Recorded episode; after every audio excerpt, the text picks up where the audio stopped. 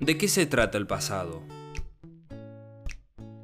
Cuando hablamos de soltar el pasado, aparece la necesidad de cortar con lo que nos dijeron, lo que fuimos en algún momento, lo que nos pasó, lo que nos hicieron y lo que hicimos.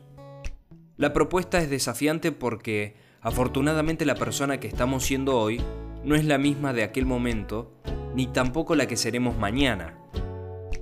Al mirar hacia atrás, cada uno de nosotros puede descubrir aquello que quiere sostener, lo que ha ganado, lo que le pertenece, lo que es propio.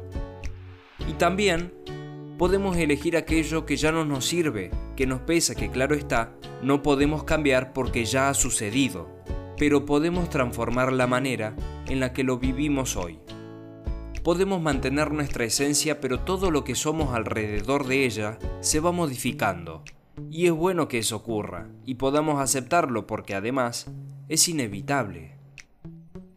El pasado ya nos olvidó y el futuro aún no nos conoce.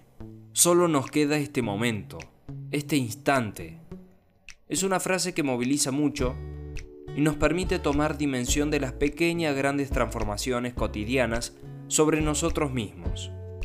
Y aunque el pasado ya nos olvidó, en algunos casos hace rato, es bastante común que sigamos prendidos a alguna situación que en su momento nos generó un gran impacto y aún hoy nos sigue limitando para vivir en libertad. Mientras hay algo del pasado que nos sigue molestando, nosotros fuimos cambiando. Crecimos, tenemos más años, estudiamos, nos recibimos, somos profesionales, adquirimos un oficio, trabajamos, nos mudamos, formamos pareja, nos casamos, somos padres, nos convertimos en adultos, nos hacen abuelos, nos jubilamos y ¡zas!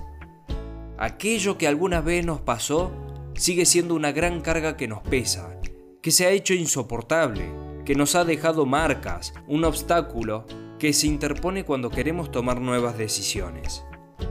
¿Por qué aún no hemos hecho lo suficiente para vivir más livianos?